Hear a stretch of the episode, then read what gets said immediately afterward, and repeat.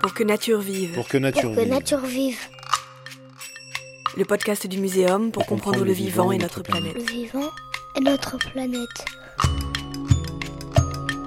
Aujourd'hui, vraiment, on ne peut pas dire qu'on ne peut pas agir. Chaque année, plus d'une dizaine de millions d'hectares de forêts disparaissent. Chaque année, il y a des. Les chimpanzés, les orang-outans peuvent servir à faire des selfies, euh, pour amuser, attirer euh, les touristes. Un ours Donc, polaire ou un orque sont les animaux les plus pollués au monde. Chaque année, nos transports aériens augmentent. Chaque année, notre production de viande augmente. Les anciens sont un trésor de l'humanité. Ce qui fait notre bonheur, c'est les microbes. Et on s'en aperçoit quand ce bonheur, la santé, nous Je quitte. pense que le fait d'avoir une reconnexion à la nature passe par le plaisir, par l'amour.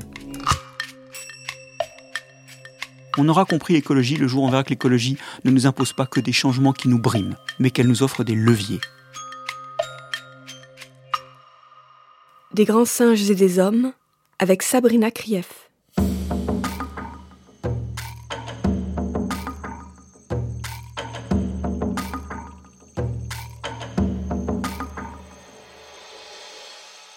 Comme l'enfer, les réserves naturelles sont pavées de bonnes intentions. Dans cet épisode, nous allons partir en Ouganda, où de vastes parcs naturels ont été créés afin de protéger des espèces animales rares, au premier rang desquelles les grands singes. Des barrières qui n'empêchent hélas pas le braconnage et surtout des enclos qui séparent désormais les bêtes des communautés autochtones qui savaient cohabiter et s'entraider. Cette triste situation pourrait heureusement s'inverser lors du prochain congrès mondial de la nature grâce à une motion essentielle portée notamment par notre invitée Sabrina Krief. Vous êtes vétérinaire, primatologue et professeur du Muséum national d'histoire naturelle. Bonjour Sabrina. Bonjour. On va partir en Ouganda dans quelques minutes, mais si vous voulez bien, pour commencer, je voudrais comprendre comment est-ce qu'on devient spécialiste des grands singes d'Afrique quand, comme vous, on a fait des études vétérinaires en France. Est-ce que c'est les, effets du hasard ou est-ce que c'était une fascination pour vos glorieuses aînées comme euh, Jane Goodall ou Diane Fossey qui a été immortalisée à l'écran par euh, Sigourney Weaver dans Gorille dans la brume? Alors le hasard, euh, je ne sais pas, mais en tout cas, je suis née à Maison-Alfort, donc euh, dans une des villes où se trouve une des quatre écoles vétérinaires euh, françaises. Puis ensuite, euh, j'ai pas mal vadrouillé en France et en particulier euh, dans le Perche où j'ai passé pas mal de, mes week-ends. Et là, j'ai découvert euh, les animaux, la nature et cette passion pour essayer de comprendre euh, les relations entre euh, l'environnement et, et les animaux. Donc c'est bien avant euh, avoir lu euh, Jane Goodall et vu euh, Gorille dans la brume que j'ai eu envie d'être euh, Et puis malheureusement, euh, je me suis rendu compte que j'étais allergique aux poils de chien, de chat, euh, au foin, etc. Donc euh, j'ai rapidement orienté euh, mon travail vers les animaux sauvages. Et alors, euh, les grands singes plus particulièrement, donc vous êtes parti euh, en Afrique, et comment est-ce qu'on devient la spécialiste de l'alimentation des grands singes, et notamment l'automédication à base de plantes? Alors les grands singes n'étaient pas une évidence au départ. J'ai d'abord euh, commencé une thèse sur les éléphants, puis par hasard, là, cette fois-ci, euh, j'ai découvert les grands singes en voyageant, les orang-outans. Et puis, euh, mes études vétérinaires avançant, j'ai décidé de m'orienter vers euh, donc vétérinaire de faune sauvage. Je suis partie au Congo, suivre un groupe de chimpanzés orphelins qui venaient d'être relâchés en milieu naturel, où ma mission était de déterminer s'ils réussiraient à s'habituer à cette vie sauvage, ou bien s'il faudrait les faire retourner avec des humains. Et là, en quelques mois, on a découvert que les chimpanzés trouvaient non seulement leur alimentation, mais que parmi les plantes qu'ils consommaient, euh, certaines avaient des propriétés particulières. Et donc euh, de là est venu mon, intérêt euh, pour l'alimentation des grands singes et mon envie de poursuivre. En fait, c'est vraiment la rencontre avec les chimpanzés qui m'a donné envie de travailler sur les grands singes. Comment est-ce que vous en êtes venu à observer les rapports que les grands singes entretenaient avec euh, les communautés autochtones, et comment est-ce qu'en fait euh, ils se répondaient tous les deux dans l'accroissement des connaissances médicinales? Eh bien justement, en fait, avec euh, euh, les assistants congolais avec lesquels on travaillait, euh, parmi ces plantes que consommaient les, chimpanzés orphelins, on s'est rendu compte que certaines de ces plantes étaient utilisées dans les villages en médecine traditionnelle. Et donc la question était de savoir est-ce que ces chimpanzés mangent ces plantes par erreur ou bien est-ce que c'est un choix? Et dans ce cas-là, est-ce qu'il est lié à une maladie, un, un mal-être, etc.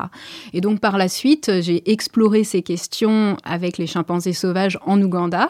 Et là, on a essayé de comprendre quel recouvrement il y avait entre ce qu'on appelle la pharmacopée, donc l'utilisation des plantes par les populations locales, et celle qui était utilisée par les chimpanzés quand ils sont malades, ou en tout cas quand nous, on détecte une pathologie. Parce que, évidemment, c'est pas toujours si évident de diagnostiquer un, un chimpanzé sauvage malade.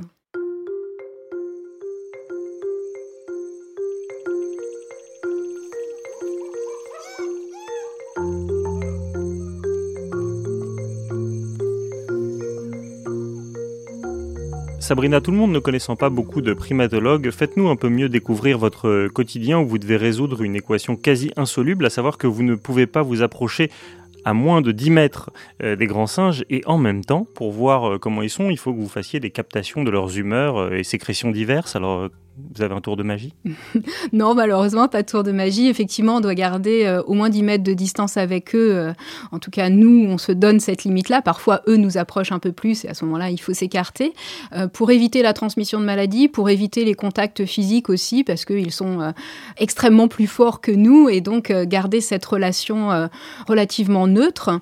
Et donc, le, le seul moyen qu'on a pour faire des diagnostics de santé, c'est soit l'observation directe, donc voir par exemple quand un animal tousse ou à une diarrhée, et puis euh, le recueil des prélèvements qu'ils veulent bien nous donner, c'est-à-dire des urines. Et donc dans ce cas-là, le plus souvent, ils font pipi depuis un arbre. Donc on prépare une espèce de petite branche sur laquelle on enfile un sac plastique et on va euh, courir dès que les gouttes d'urine tombent de l'arbre pour euh, récupérer ces gouttelettes dans le sac plastique, faire les pipeter, donc les prélever et ensuite faire des analyses ou bien garder les prélèvements pour plus tard.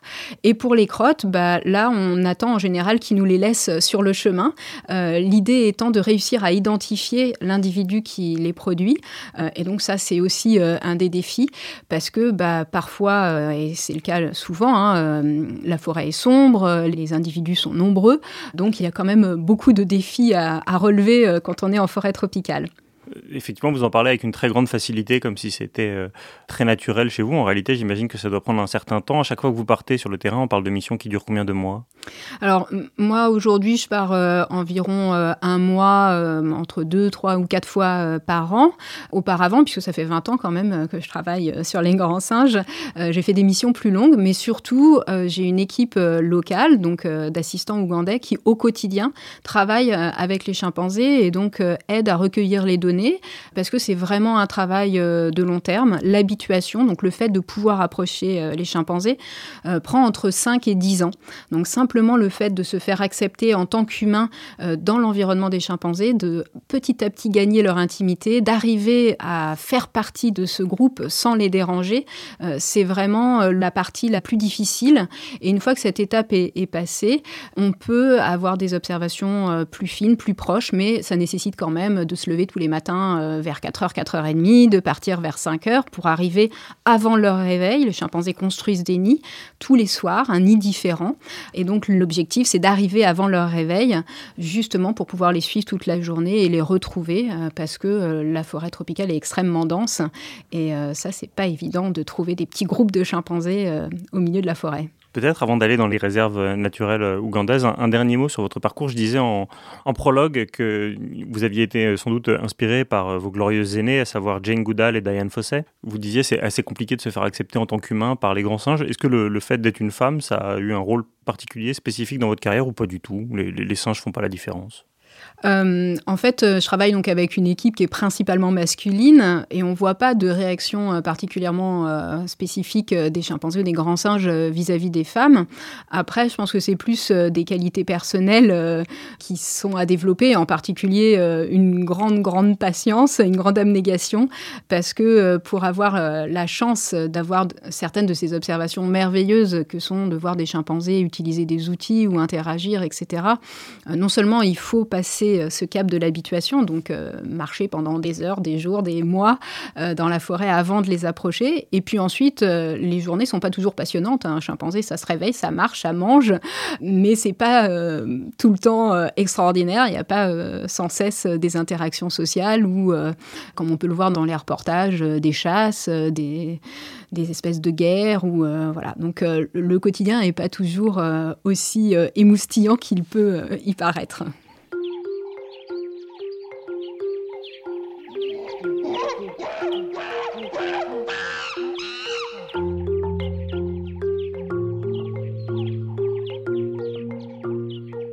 En Ouganda où donc en suivant des recommandations de l'UNESCO, il y a des parcs naturels qui ont été créés avec un but simple qui était protéger les espèces animales rares. Malheureusement, il y a de nombreux effets pervers qui sont apparus pour les animaux comme pour les humains autochtones qui vivaient là. Qu'est-ce que les promoteurs n'avaient pas anticipé en amont? Alors, en créant des, parcs nationaux, euh, en fait, l'objectif était vraiment de préserver une nature sauvage où l'empreinte de l'homme euh, serait la moins forte possible et où donc les effets négatifs euh, qui pourraient être associés à, cette présence seraient réduits au, maximum. On s'est rendu compte assez rapidement qu'on coupait de cette façon la nature des humains et donc bah, non seulement on reportait la pression à l'extérieur, donc par exemple certains parcs nationaux comme le parc de Kibale là où je travaille sont devenus des espèces d'îlots de forêt autour desquels euh, il n'y a plus que des zones anthropisées sans forcément euh, de corridors entre euh, les habitats des, animaux. Donc là, on se retrouve en fait dans une sorte d'immense parc zoologique en quelque sorte où certes les animaux sont relativement protégés mais ne peuvent plus communiquer entre eux. Donc on risque de perdre de la diversité génétique et d'empêcher les, les brassages entre les populations. L'autre aspect négatif, c'est que petit à petit, euh, les humains se coupent de cette faune qu'ils connaissaient bien. Alors, soit de façon forcée parce que euh, des rangers gardent les parcs, et donc dans ce cas-là, euh, il y a de moins en moins de prélèvements, donc ils perdent cette connaissance dont on parlait, par exemple des plantes médicinales, ce savoir local qui était très riche s'érode, ils perdent aussi la connaissance des animaux. Et puis, bah, il y a forcément toujours euh, des activités illégales. Et donc, euh, au lieu de pratiquer une chasse qui pourrait être euh, raisonnée, raisonnable et durable, parce qu'il passerait du temps dans la forêt et se rendrait compte des déséquilibres, bah là, en fait, il y a un braconnage qui se met en place avec un épuisement des ressources naturelles et puis parfois un braconnage qui n'est pas ciblé. Et c'est le cas à Kibale, par exemple, ce sont des pièges qui sont posés, des câbles, des collets faits avec des câbles de vélo, et donc ils ne visent pas particulièrement une espèce, toutes peuvent se prendre dedans. Et donc, on a euh, près d'un quart des chimpanzés qui ont des membres en moins, des mains, des pieds en moins à cause de ces pièges. Les éléphants aussi se font prendre dans ces pièges et perdent euh, une partie de leur trompe parfois. Voilà, donc on a des effets euh, vraiment pervers. Et puis, d'un autre côté, en voulant isoler les, chimpanzés et les autres animaux, hein, focalise leur attention sur ce qui peut de temps en temps se passer à la bordure. Et dans le cas de Kibale, on a des champs de maïs qui ont été plantés juste en bordure de forêt, donc qui attirent évidemment euh, euh, les chimpanzés les éléphants, les babouins, donc qui sont extrêmement friands de ça. Ce qui fait que se concentrent dans ces espaces non seulement les humains qui essayent de protéger leurs champs et les animaux, avec des conflits violents pour préserver les cultures, et donc des risques aussi bien sûr pour les animaux, et en même temps aussi des échanges de microbes, d'agents pathogènes, puisque euh, les gens qui gardent ces champs sont pauvres, n'ont pas de maison, vivent dans des huttes, n'ont pas de latrines. Donc euh, là se mélangent les excréments des humains et euh, des animaux qui viennent dans les champs eux aussi. Et donc là, on a des risques très très importants pour la santé également. C'est-à-dire qu'en fait, c'est un problème d'espace. On crée une gigantesque réserve naturelle et en réalité, l'ensemble des populations, qu'elles soient animales ou humaines, se concentrent sur la bordure. Ça, c'est l'effet pervers qui n'avait pas été anticipé. Voilà, exactement. Et ces barrières qui se voulaient être géographiques deviennent après des barrières conceptuelles. D'un côté, euh, les, humains euh, perdent cette connaissance et ce savoir et cette envie de protéger les, animaux et de protéger euh, leur parc puisqu'ils n'en ont plus la, connaissance. Donc ça devient une espèce de, de chose qui est faite soit pour les touristes, soit pour les chercheurs et bien souvent, donc, en tout cas dans ces cas-là, pour les blancs et non plus pour les populations locales qui, elles, en ont besoin pour vivre. Donc on, a vraiment un effet pervers de ce système. Mais il y a des systèmes qui sont euh, intermédiaires, comme par exemple les, réserves de biosphère qui ont été créées par l'UNESCO, qui s'appellent les, les, MAB, Man and Biosphere, euh, où on a un cœur qui est vraiment protégé, et puis des zones tampons où les activités traditionnelles qui sont euh, peu perturbatrices sont autorisées, et où donc là, les humains ont toujours des liens avec cette nature et ne coupent pas en fait notre espèce, puisqu'on fait partie de cette biodiversité du reste de l'environnement.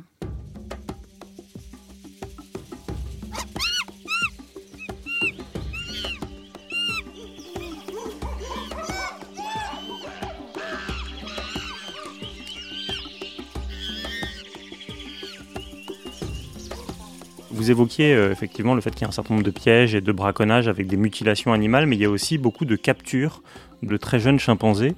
Qui les capture et, à quelle fin est-ce qu'ils sont capturés?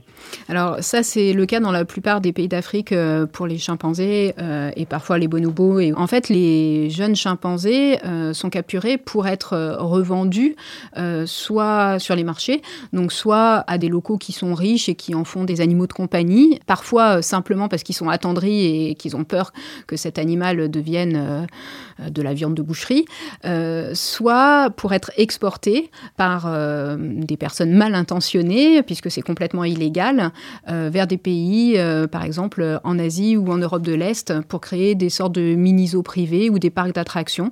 Euh, là, dans ces cas-là, les chimpanzés, les orang-outans peuvent servir à faire des selfies, pour amuser, attirer les touristes. Et évidemment, c'est extrêmement néfaste, puisque ça marche tant que le, le bébé chimpanzé a 4-5 ans, et puis quand il devient costaud et que ça devient dangereux de le mettre à côté de quelqu'un pour faire les selfies, bah, il en faut des nouveaux. Et donc ce trafic est euh, vraiment en augmentation. Donc il y, a aussi un énorme travail à faire, euh, puisque pour prélever un bébé chimpanzé, on estime qu'il faut en tuer 10 pour pouvoir euh, l'avoir, sans compter évidemment toute la mortalité qu'il y a entre le moment où on le prélève dans son environnement naturel et le moment où il arrive dans ce parc d'attractions en Asie. Je sais qu'il y a beaucoup d'ONG comme Wildlife Angel qui se mobilisent, mais il y a des moyens de lutter contre ce genre d'exactions quand même, Il y a des moyens, mais ils ne sont pas toujours appliqués. Et euh, malheureusement, euh, il y a beaucoup, beaucoup de chimpanzés et de jeunes orang-outans aussi qui passent euh, au travers des mailles du filet. c'est extrêmement compliqué d'être sur l'ensemble des marchés et de pouvoir vraiment voir ce qui se passe aussi au niveau des aéroports, des trafics de ce type, etc. Donc, il y a vraiment un effort à produire aujourd'hui de taille hein, si on veut réduire ce type de trafic.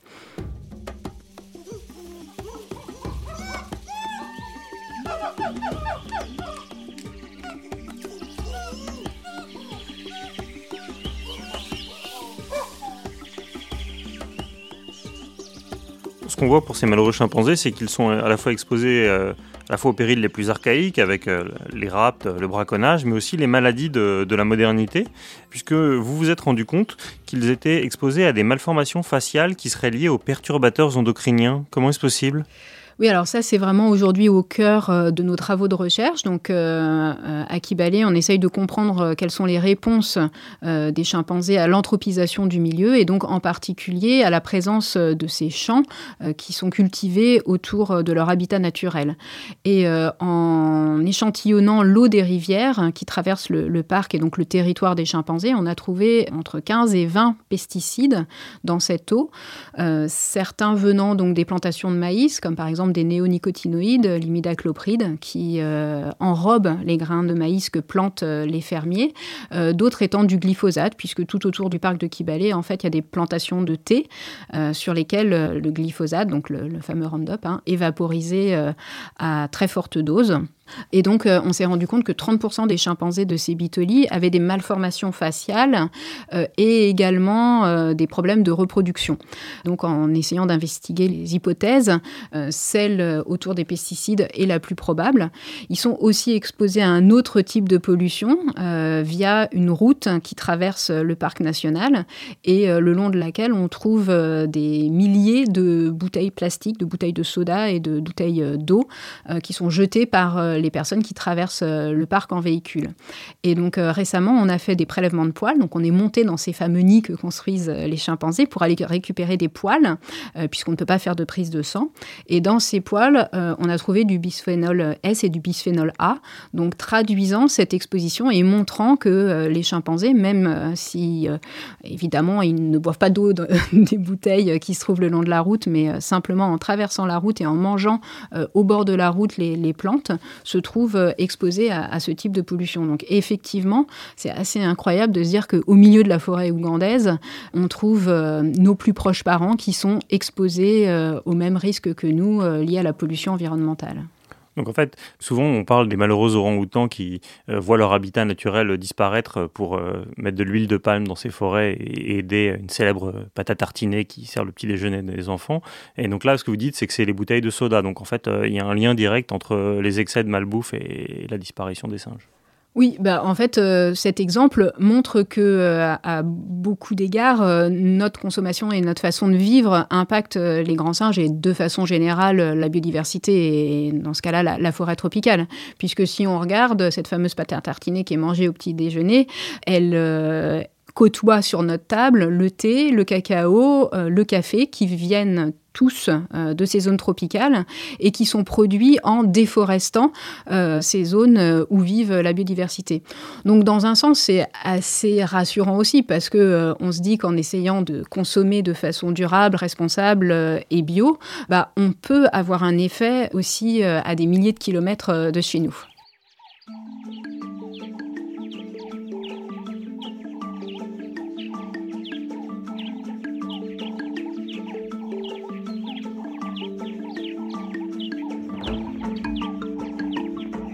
En janvier 2021 se tiendra euh, le grand congrès mondial de la nature, celui-là même qui aurait dû se tenir euh, au printemps 2020, mais la Covid en a décidé autrement. Et il y a une motion de préservation des grands singes que vous avez déposée, euh, vous, avec le muséum, et qui était appuyée par le gouvernement français, et a priori, elle devrait être votée. Concrètement, qu'est-ce que ce texte va apporter pour la préservation des grands singes? Alors c'est un texte qu'on a développé en fait avec euh, le Comité français euh, de l'Union internationale pour la conservation de la nature, donc l'UICN, et euh, qui a pour objectif de justement remettre les acteurs locaux au cœur de la conservation. Donc que ce soit les ONG ou bah, les communautés locales simplement, de faire en sorte qu'elles se trouvent impliquées dans ces processus de préservation de la nature et donc euh, des grands singes en particulier. Et au-delà de ça, c'est de se dire que ce ne sera pas suffisant de travailler à l'intérieur des parcs nationaux. Il existe encore une grande proportion de grands singes et d'autres espèces animales qui vivent en dehors de ces aires protégées. Donc l'idée est de créer des alliances, des alliances panafricaines et panasiatiques pour les grands singes, puisque les grands singes, peut-être qu'on aurait pu le rappeler au départ, ce sont donc les chimpanzés, les bonobos, deux espèces de gorilles et les orang-outans. Donc on les trouve en Afrique et, et en Asie du Sud-Est. Et donc en créant ces alliances qui s'appuient euh, sur des acteurs locaux à l'intérieur des aires protégées et à l'extérieur euh, des aires protégées, de concilier préservation et développement local. Donc de faire en sorte que la préservation des espaces naturels et des espèces euh, naturelles ne soit pas un frein au développement. D'essayer de développer à la fois l'agriculture bio-durable, écologique à la bordure hein, de ces habitats des grands singes peut permettre que les populations locales et des meilleurs revenus. Et donc, euh, ainsi, n'est plus besoin de prélever de façon illégale les ressources euh, des forêts. Donc, c'est vraiment euh, une question assez holistique qui vise à rétablir l'harmonie. alors, ça peut paraître un peu utopique, mais en tout cas, ça ne marchera pas sans ça. Eux ont besoin de ces forêts, les locaux, et nous aussi, parce que c'est indispensable à toute la planète pour la régulation du climat. Donc l'ensemble du combat, en fait, se trouve assez cohérent euh, à mon avis. Vous dites assez utopiste, mais il y a quand même des raisons aujourd'hui dans certains pays voisins. Enfin, je pense à, ce qu'a fait euh, notamment le Rwanda euh, pour préserver les grands singes. on a des signes tangibles qui nous montrent que ça peut marcher avec beaucoup de volontarisme, non? Oui, moi j'y crois. Euh, c'est bien pour ça d'ailleurs euh, que nous-mêmes sur notre zone, en fait, euh, on est sorti de la forêt. Hein. On travaille, bon, non seulement parce que mes assistants sont uniquement des Ougandais qui viennent des villages à côté, donc on travaille avec ces communautés locales. Et un de nos objectifs, c'est bien de développer des filières de thé bio qui soient à la fois équitables et chimp and elephant friendly, de façon à prouver non seulement aux, acheteurs euh, qu'il y a un moyen euh, de préserver euh, cet environnement, mais aussi aux producteurs de se dire que bah, de vivre à côté d'un parc, c'est aussi vivre à côté d'espèces qui sont emblématiques et qu'elles peuvent leur permettre d'avoir des revenus au-delà de l'écotourisme, puisque évidemment on ne pourra pas faire de l'écotourisme partout, surtout aujourd'hui on essaye de réduire nos empreintes carbone. Ce, projet que vous évoquez de thé euh, animal friendly pour aller vite, parce que j'oublierais forcément des espèces, il a dépassé le stade de simple projet. C'est vraiment euh, un collectif qui est euh, impliqué avec un certain nombre de financeurs français comme locaux en Ouganda. Et le but, c'est de réduire l'utilisation de pesticides pour effectivement lutter contre les malformations faciales des singes et réinventer une agriculture bio qui permette aux paysans locaux d'en vivre. On en est où et ça se développe à quelle vitesse? Alors c'est bien parti. Euh, donc effectivement, euh, c'est une alliance en fait euh, de fondations. on a aussi le Fonds français pour l'environnement mondial, donc la Fondation Nicolas Hulot, la Fondation Prince Albert, et puis localement l'équivalent de l'INRA, hein, un institut d'agronomie, les parcs nationaux.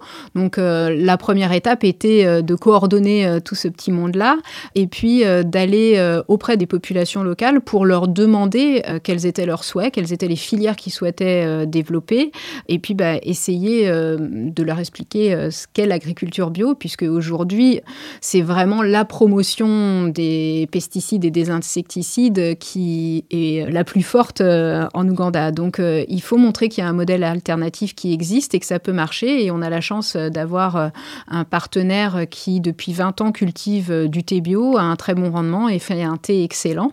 Donc, cette collaboration est enclenchée. Voilà, donc on est bien parti. Euh, évidemment, euh, ça ne se fera pas en, six mois, euh, mais on se donne cinq ans pour avoir des premiers résultats et pour pouvoir prendre au petit déjeuner notre thé ougandais.